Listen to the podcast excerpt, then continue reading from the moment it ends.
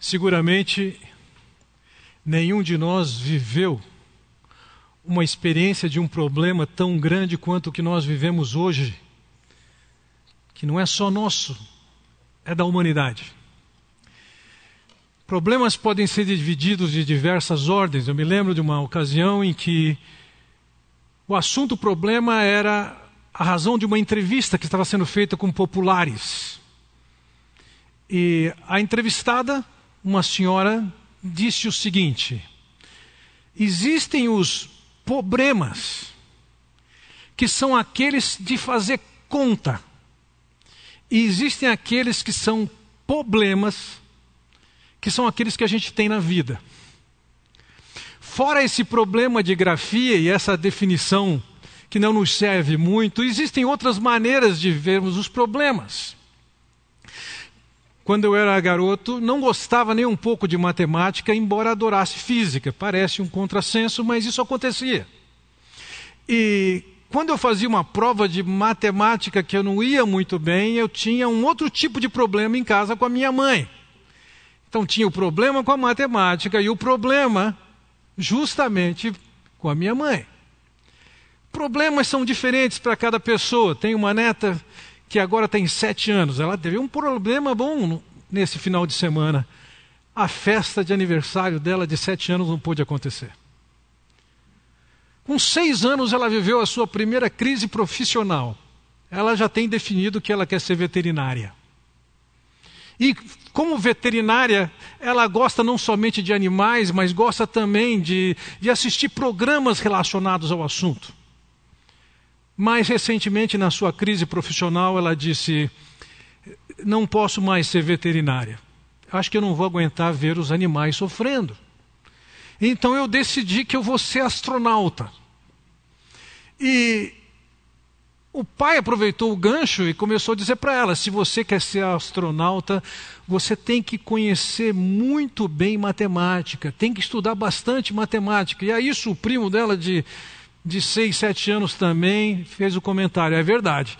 Astronauta precisa de conhecer bem matemática para poder contar 10, 9, 8. Então vejam, dependendo da fase da vida, você tem problemas de um jeito ou de outro. Seja com a mãe, seja com o aniversário, seja com a crise que nós estamos vivendo hoje, que é um, é um problema de grande extensão. Por outro lado, veja, nós já passamos por aquela fase de filho que não dorme, filho que não quer tomar banho, filho que não quer comer. E agora temos uma nova fase que mostra esse grande problema que nós temos hoje. Veja, quando eu preparei essa mensagem há cerca de dois meses, eu nem estava pensando na ideia de problemas com o coronavírus e uma pandemia. Então acho muito oportuno e um privilégio ter preparado alguma coisa para nós em cima do Salmo de número 83, em que a gente vai trabalhar com problema. Como é que se resolve um problema? Hoje nós vivemos alguns problemas. Quem é que está falando a verdade? A gente que diz não é tudo isso, e outros dizem é tudo isso, e eu diria em poucas semanas nós vamos ter certeza, todos nós, que é tudo isso que estão descrevendo. Outros vão dizer, mas isso vai trazer uma crise econômica, e vamos ter uma crise econômica significativa. Como é que nós lidamos com isso? O nosso salmista apresenta aqui, nesse, nessa obra, nesse salmo, uma abordagem de tratar com problemas. E eu gostaria de olhar com vocês para o Salmo de número 83 e ver nele um modelo, um paradigma que nos serve para nos ajudar a abordarmos qualquer tipo de problema que nós vivermos. Vejam,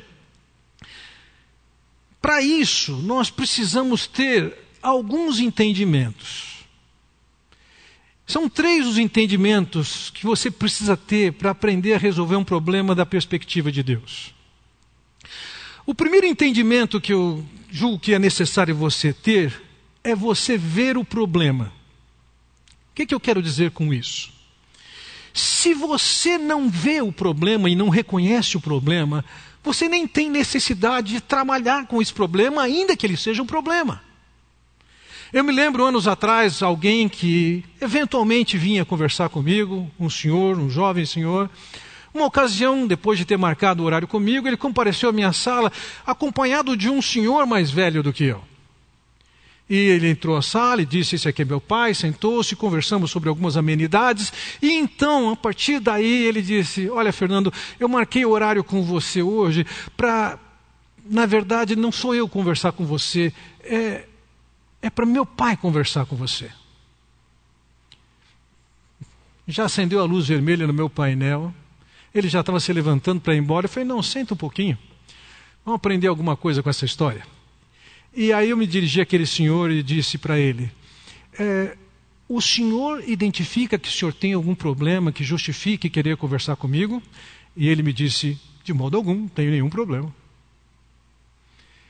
Segundo, o senhor tem alguma expectativa de conversar comigo em que eu possa lhe ajudar de alguma maneira? Ele falou: Nenhuma expectativa de que você me ajude. Então eu falei para aquele jovem senhor que trouxe seu pai, querido, se seu pai não tem um problema, ele não precisa de solução. Se ele não tem nenhuma expectativa que eu possa ajudá-lo, não tem nada que eu possa fazer por ele. Conversamos um pouquinho mais, falamos um pouquinho da palavra de Deus e liberados. Por quê? Porque quando uma pessoa não identifica que tem um problema, dificilmente se ajuda essa pessoa. Agora vejam, o nosso salmista, ele consegue enxergar muito bem o problema que ele está passando. Olha, observe, no versículo 2 ele diz: Vê como se agitam os teus inimigos, como os teus adversários te desafiam. Ele está enxergando inimigos que estão desafiando a Deus. E no versículo 5 então ele diz: Com um só propósito, tramam juntos. Ele está olhando para inimigos e adversários que estão tramando juntos. No versículo 3 diz assim: Com astúcia conspiram contra o teu povo. Tramam contra aqueles que são o teu tesouro. O povo e o tesouro aqui é a mesma coisa. E o que ele está dizendo é o seguinte: os teus inimigos, que na verdade são esses povos vizinhos, eles estão conspirando, estão tramando contra o povo de Deus, no caso ali era o povo de Israel. O que, que eles queriam? Versículo 4 diz: Eles dizem, vão, venham, vamos destruí-los. Esse era o problema que o salmista identificava. As nações vizinhas conspiravam e tramavam para destruir o povo de Israel. Ele tinha um problema? Tinha um problema. Sabia localizar o problema. Veja o que ele diz no versículo 6. E as tendas de Edom e os ismaelitas, Redom eram os descendentes de Isaú, irmão de Jacó. Os ismaelitas, os descendentes de Ismael, meio irmão de Isaac. Moabe e os agarenos, Gebal, Amon e Amaleque e Filístia. Então veja, ele está colocando numa ordem aqui, está olhando para esses povos e diz assim: Edom, Ismael, Moabe, os agarenos, Gebal, Amon, Amaleque bem lá no sul, depois volta Filístia no oeste, depois ele cita Tiro no noroeste, depois cita a Síria no nordeste. Parece que ele partiu da ordem do Oriente, que era o norte deles naquela época, e vai descrevendo que eles estavam cercados de inimigos. Ele sabia que tinha um problema. Havia uma aliança, uma conspiração entre essas nações que colocava em risco a sobrevivência daquela nação. Vejam, nós temos um problema que nos ameaça tremendamente. Não existe uma, uma nação que esteja conspirando contra nós nesse momento. Mas temos uma pandemia que tem varrido a face da terra e que coloca também nós debaixo desse risco. Não tem por que negar, não, não se justifica negar. O salmista ele tinha um problema, ele reconhece o problema, ele não se esconde, ele não nega o problema, ele assume que tem um problema. Ele não está fingindo nem negando. Ele assume. Hoje em dia, Quais são os problemas? Eu sei que todos nós temos problemas de diversas ordens. Problemas de relacionamento dentro de casa, problemas profissionais, problemas de saúde. E de repente estamos sendo atropelados por um trator que vem com um problema enorme como esse. Nenhum deles, nem os problemas habituais, cotidianos, corriqueiros, e nem tampouco esse, são problemas que devem ser negados. O salmista ele olha para isso sem entrar em pânico, ele procura o Senhor. Ele sabe, como nós sabemos hoje, é, isso vai afetar a vida de muitas pessoas, isso vai afetar a economia de muitas pessoas, isso vai afetar tantas coisas. Nós podemos não ter a dimensão correta de tudo isso, mas nós precisamos identificar o que é problema diante de Deus para tratar com Deus. Esse é o primeiro entendimento. Não adianta ficarmos falando, não, vai dar tudo certo, não vai ter nenhum problema, o pessoal está exagerando. Não. Temos um problema. E temos que assumir como tal. E todos os problemas que tivermos devem ser reconhecidos como tais. Mas isso não é tudo. O segundo entendimento que nós precisamos ter aqui é o entendimento de ver o problema da perspectiva de Deus. Não é simplesmente ver que tem problema. Mas nós precisamos de ver os problemas como Deus vê. Como é que Deus vê?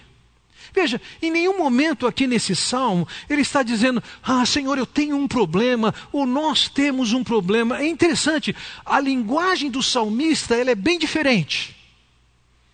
Veja o que ele diz no versículo 2: Vê como se agitam os teus inimigos como os teus adversários te desafiam de cabeça erguida. Observou?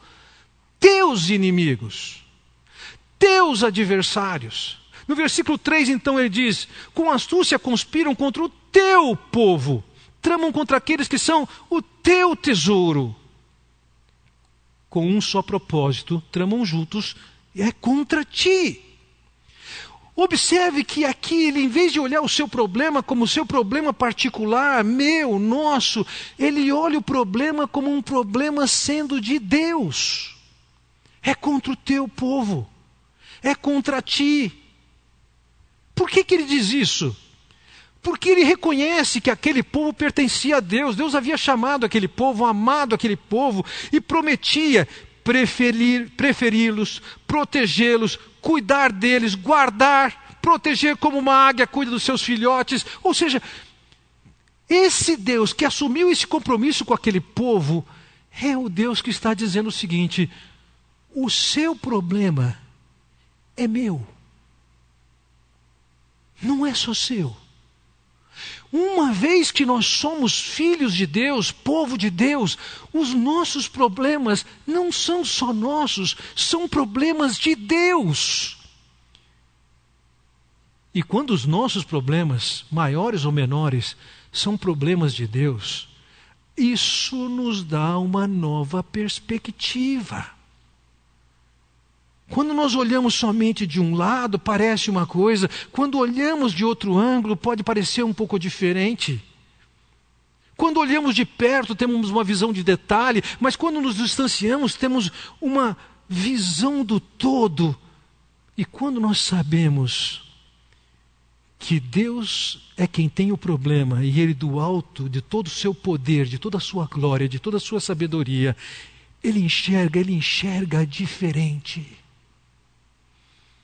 Então vejam, nós precisamos entender que temos um problema e não precisamos negá-lo, mas nós precisamos entender também que nós fazemos parte do povo de Deus, salvos pelo Senhor Jesus Cristo, e temos uma importância significativa para Deus. O apóstolo Paulo, quando escreveu aos Romanos, no capítulo 8, ele dá uma dimensão disso. E uma dimensão do amor de Deus por nós, particularmente em crises. Veja o que ele diz no capítulo 8, versículo 32. Aquele que não propôs a seu próprio filho, mas o entregou por todos nós, como não nos dará juntamente com ele de graça todas as coisas? Veja, no amar-nos, Deus entregou seu filho para que recebesse os nossos pecados, fosse julgado no nosso lugar, fosse condenado no nosso lugar. Que preço altíssimo ele pagou.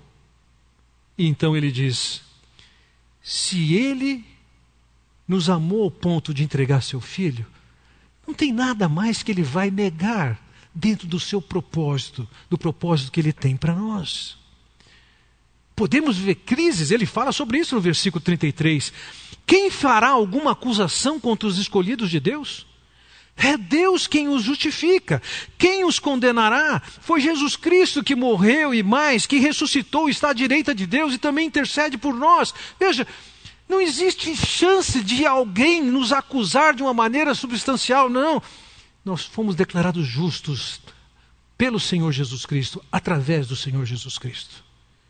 Quem é que pode nos condenar? Ele diz: Isso é impossível.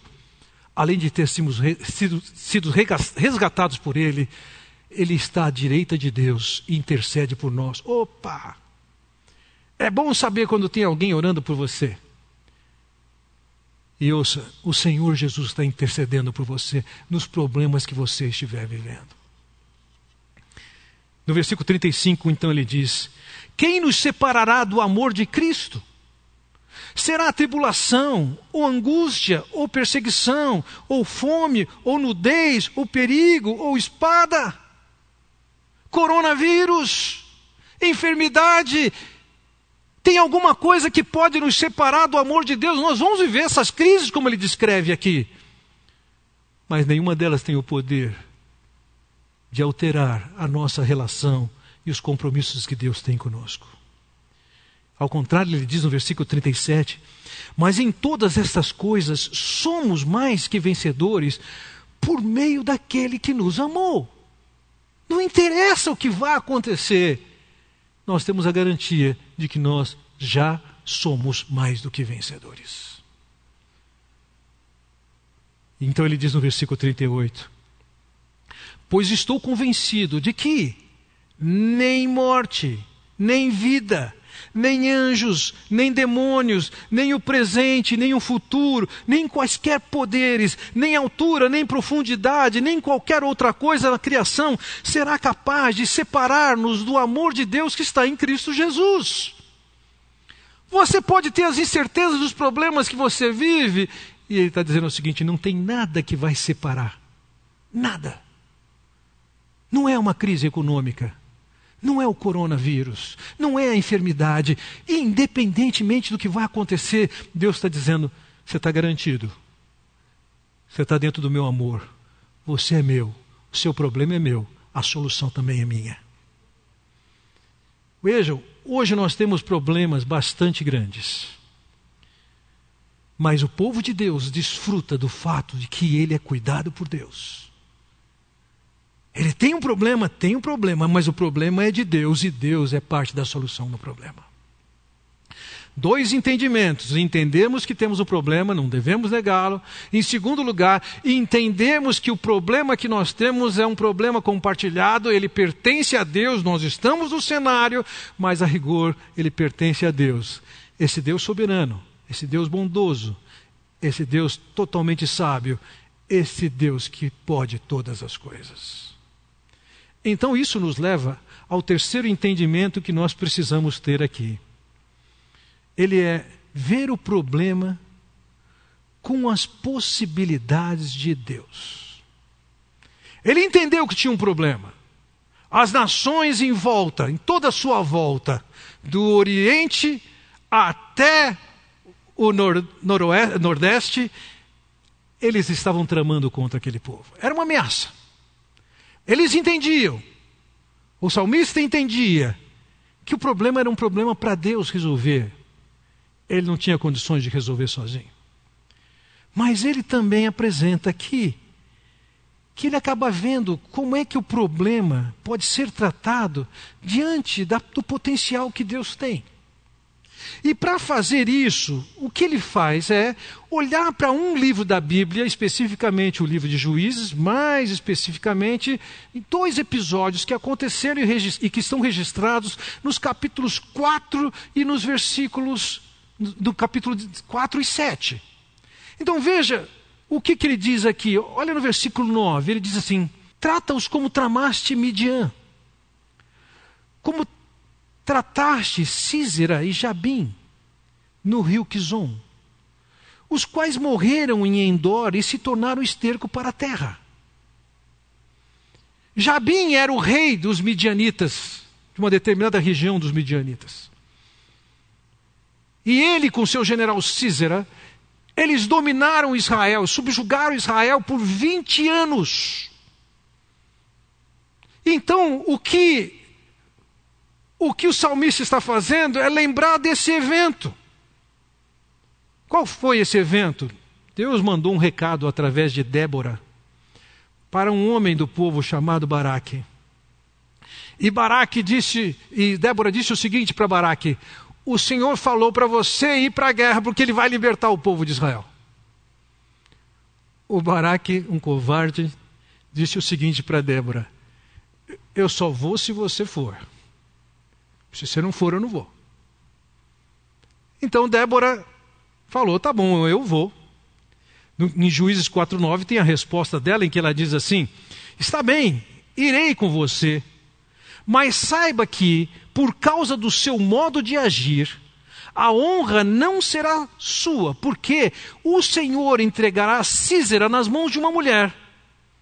Então Débora foi a Quedes com Baraque. O que, que aconteceu? Num primeiro confronto, um exército muito pequeno de Israel comparado com o de Císera, Israel conseguiu juntar para aquela batalha 10 mil pessoas, e no caso do exército de Císera, ele só de carro de guerra ele tinha 900. E todo o seu exército que superava em muito o número do, do exército de Israel. Entretanto, Deus deu algumas vitórias e naquela ocasião, naquele confronto, Jabim morreu. As águas do rio o levaram. Cícera conseguiu fugir chegou a uma casa, pediu abrigo para uma mulher e essa mulher ofereceu para ele proteção. Entrou, o escondeu e ele pôde, imagino, tranquilizar seu coração. E quando ele estava tranquilo, ela, ela própria foi lá e o matou. Conforme Débora havia anunciado. Uma mulher vai matar Císar. Você, Baraque, você não vai ter honra nem glória nisso. É Deus quem vai operar nisso. Então, veja, o salmista está olhando para essa história registrada em Juízes capítulo 4, e o que, que ele está dizendo? Veja o que Deus fez. Com um Baraque que era covarde, assessorado por uma mulher que normalmente não era uma pessoa de guerra. Foi assim que Deus libertou de Jabim e de Cícera. Senhor, faz como, como o Senhor agiu lá. Então ele considera um segundo evento, registrado nos versículos 9 em diante. Veja: trata-os como trataste Midian. Faze com os seus nobres o que fizeste com Oreb e Zeeb, e com todos os seus príncipes, príncipes o que fizeste com Zeba e Zalmura, que disseram: Vamos apossar-nos das pastagens de Deus. Qual é o caso aqui? De novo, Israel tinha caído debaixo do domínio dos midianistas. Esses são os nobres entre os midianitas que lideravam e dominavam Israel já fazia sete anos. O que acontecia na ocasião, conforme é registrado em Juízes capítulo 7, é que o que aqueles midianitas faziam com Israel era muito parecido com o que os russos fizeram com os ucranianos do século passado. O famoso Holodomor eles tomavam todas as colheitas dos ucranianos, de forma que milhões vieram à morte por fome. No caso aqui, quando eles tinham uma colheita, os midianitas vinham e tomavam a colheita. E eles estão clamando a Deus que Deus os liberte dessa condição. E então Deus chama um camarada, Gideão. E Gideão coloca em dúvida: Senhor, será? E ele pede alguns sinais: Senhor, será? E Deus mostra para ele: Gideão, sou eu que estou falando com você. Gideão podia ter dúvida se era Deus que estava falando, ou dúvida se Deus ia resolver realmente o problema, mas ele acabou convencido por Deus que ele devia juntar um exército e ele ia lutar contra os midianitas. E ele juntou um exército de 32 mil pessoas, 32 mil soldados. Deus vê aquele exército todo, fala para Gideão: Gideão, é muita gente. Gideão, certamente tem gente que está morrendo de medo aí. Fala para esse povo: quem tiver com medo pode voltar para casa. E dos 32 mil, 22 mil voltaram para casa. Agora ele tinha um exército de 10 mil homens. E Deus fala para Gideão: é muito. Eu não quero que vocês pensem que são vocês que estão fazendo a libertação. O problema é meu. Veja o que diz em Juízes capítulo 7, versículo 2. E o Senhor disse a Gideão: Você tem gente demais para eu entregar Midian nas suas mãos, a fim de que Israel não se orgulhe contra mim, dizendo que sua própria força o libertou. E Deus fala para Gideão: Gideão, leva esse povo para beber água. Aquelas pessoas que se ajoelharem para beber água, você coloca de lado. Aquelas pessoas que chegarem na água, pegarem com a mão, como se estivessem lambendo a água e trouxerem a boca, esses são os que vão para a batalha. 9.700 foram descartados. 300 pessoas foram usadas por Deus para o início dessa batalha. Eles vão para essa batalha e, de uma maneira criativa, aqueles 300 homens são dispostos e colocam, e tem uma ação que coloca aquele, aquele arraial de soldados em uma crise tremenda. Meia-noite eles ouvem aqueles sons, saem de suas barracas e começam a se matar e lutar contra si. Eles mesmos se eliminam. É verdade, eles também haviam tido sonhos anteriormente que os deixava com medo de alguma coisa que estava para acontecer contra eles. O salmista está dizendo: Senhor, o Senhor viu o que aconteceu lá. Aconteceu lá contra Jabim e Císera.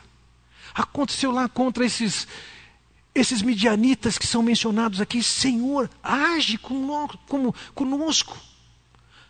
O fato é que ele está olhando para situações análogas, paralelas na história, e está dizendo: Senhor, o Senhor tem todas as possibilidades de resolver isso, resolve. Dias atrás eu li uma frase que algumas pessoas foram acrescentando no Facebook, e eu acabei concluindo a frase dessa maneira que eu falo para vocês. Às vezes, Deus acalma a tempestade, às vezes, ele acalma o marinheiro. Em outras vezes, ele ensina a nadar, e ainda em outras, ele treina em mergulho profundo em apneia. A maneira como Deus vai trabalhar conosco pode variar de momento para momento, mas o fato é que vem da parte de Deus a capacitação ou o livramento. Deus não está deixando a gente na mão. Por quê? Porque nós somos ovelhas dele, nós somos o povo dele. Podemos passar por crises mais profundas e vamos passar nas próximas semanas. Então, quando nós olhamos para as possibilidades que Deus nos oferece, nós temos que enfrentar isso de uma maneira não com pânico, não com desespero. Nós estamos garantidos por Deus e temos todas as possibilidades de passar por isso. Mesmo que implique em morte, estamos guardados e protegidos pelo Senhor. Bem, concluindo minha mensagem, é lógico que o salmista faz a sua oração. Veja, ele diz no versículo primeiro: Ó oh Deus, não te emudeças, não fiques em silêncio, nem te detenhas. E aí, dos versículos 13, 14 e 15, ele pede: que o Senhor os trate como folhas secas, versículo 13, e o redemoinho acabe os levando embora. No versículo 14 ele fala sobre o fogo que consome a floresta. No versículo 15 ele fala: persiga-os como um vendaval que os aterroriza. Então, essa tônica, esse pedido que Deus os liberte, que haja no coração do inimigo, está claro e presente. Ele continua no versículo 15, 16, 17 cobre-lhes de vergonha, que eles sejam humilhados e aterrorizados, no versículo 17. Ele tem a expectativa de que Deus haja e que os liberte. Mas eu quero destacar com vocês algo que ele diz no versículo 16. Quando ele diz ali: cobre-lhes de vergonha o rosto, até que busquem o teu nome. Cobre-lhes de vergonha até que busquem o teu nome. A, oração dele aqui é que aquelas pessoas que estão perseguindo sejam de alguma maneira tocadas por Deus, sensibilizadas por Deus e se voltem para Deus. Até que busquem o teu nome. No versículo 18, então, ele diz: Saibam eles que, que tu, cujo nome é Senhor, somente tu és o Altíssimo. No meio de uma crise que envolve tantos inimigos, ele faz uma oração pelos inimigos. Faça isso com eles, aterroriza, até que eles busquem o teu nome, até que eles saibam quem o Senhor é.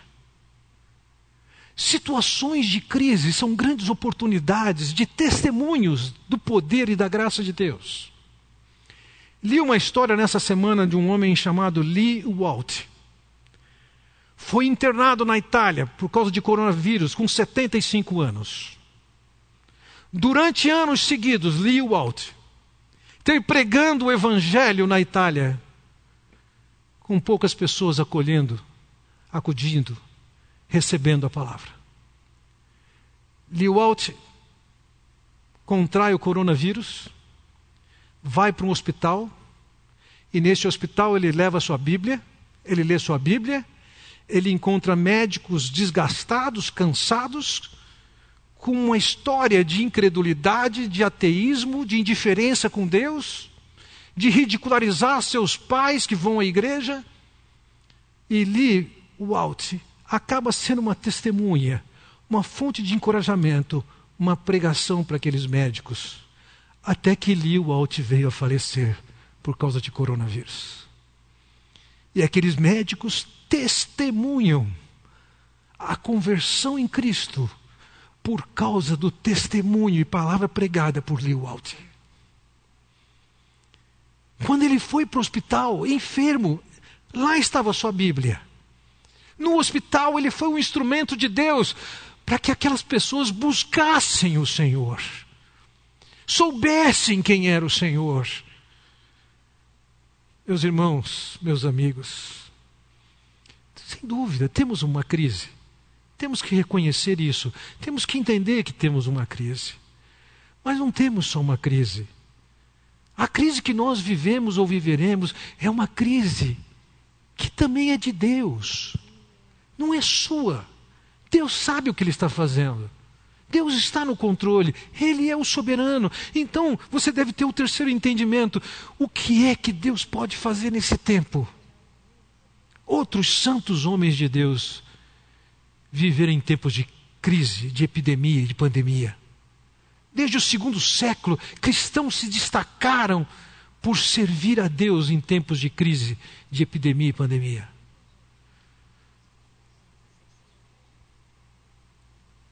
Nessa crise toda, você pode ser um instrumento, em vez de olhar só para você, que já está dentro do amor de Deus, dos cuidados de Deus pensar naqueles que estão lá fora, céticos, incrédulos, questionando, como aqueles médicos que Walt ministrou, cansados, abatidos por ver que colegas seus também contraíram o vírus e morreram. Mas Walt foi uma testemunha, foi um instrumento de Deus para eles. Meu irmão, minha irmã, não negue os problemas. Mas entenda que os seus problemas são problemas de Deus também. Uma vez que você é filho de Deus. Considere nas Escrituras e olhe na história e veja a maneira como Deus atuou, como Deus atua. E você pode enxergar nas, nas Escrituras, em histórias análogas, a maneira como Deus cuidou do seu povo. Mas não se esqueça, não fique olhando tão para você mesmo viva, ore, haja, para que nessa circunstância as pessoas que você conhece comecem a buscar Deus e venha conhecer quem é Deus e que você seja um instrumento de levar redenção para essas pessoas. Vamos orar. Pai Celestial, eu quero te agradecer pela oportunidade que temos de olhar para a tua palavra e perceber que ela nos ministra, nos ensina como devemos agir e reagir em situações de problema. E agora que todos nós temos um problema comum, nós colocamos diante de Ti, sabendo e reconhecendo que nossos problemas são Teus, que a força e a intervenção vem de Ti, mas que não percamos a oportunidade de, nesse tempo, descansarmos no Teu amor e no Teu poder, descansarmos no Teu propósito, inclusive sendo instrumentos Teus na vida de outras pessoas. Ó oh, Pai bondoso, Oramos por todos aqueles médicos e profissionais de saúde que estarão tão envolvidos com os tratamentos necessários a partir de poucas semanas. Lembramos desses que são enfermos e seus parentes. Ó oh, Pai, lembramos de nós mesmos. Que possamos desfrutar da confiança em Ti, e ao invés de sermos regidos pelo pânico, nós somos, sejamos regidos pelas possibilidades que o Senhor nos oferece. Eu oro em nome de Jesus. Amém. Deus abençoe vocês.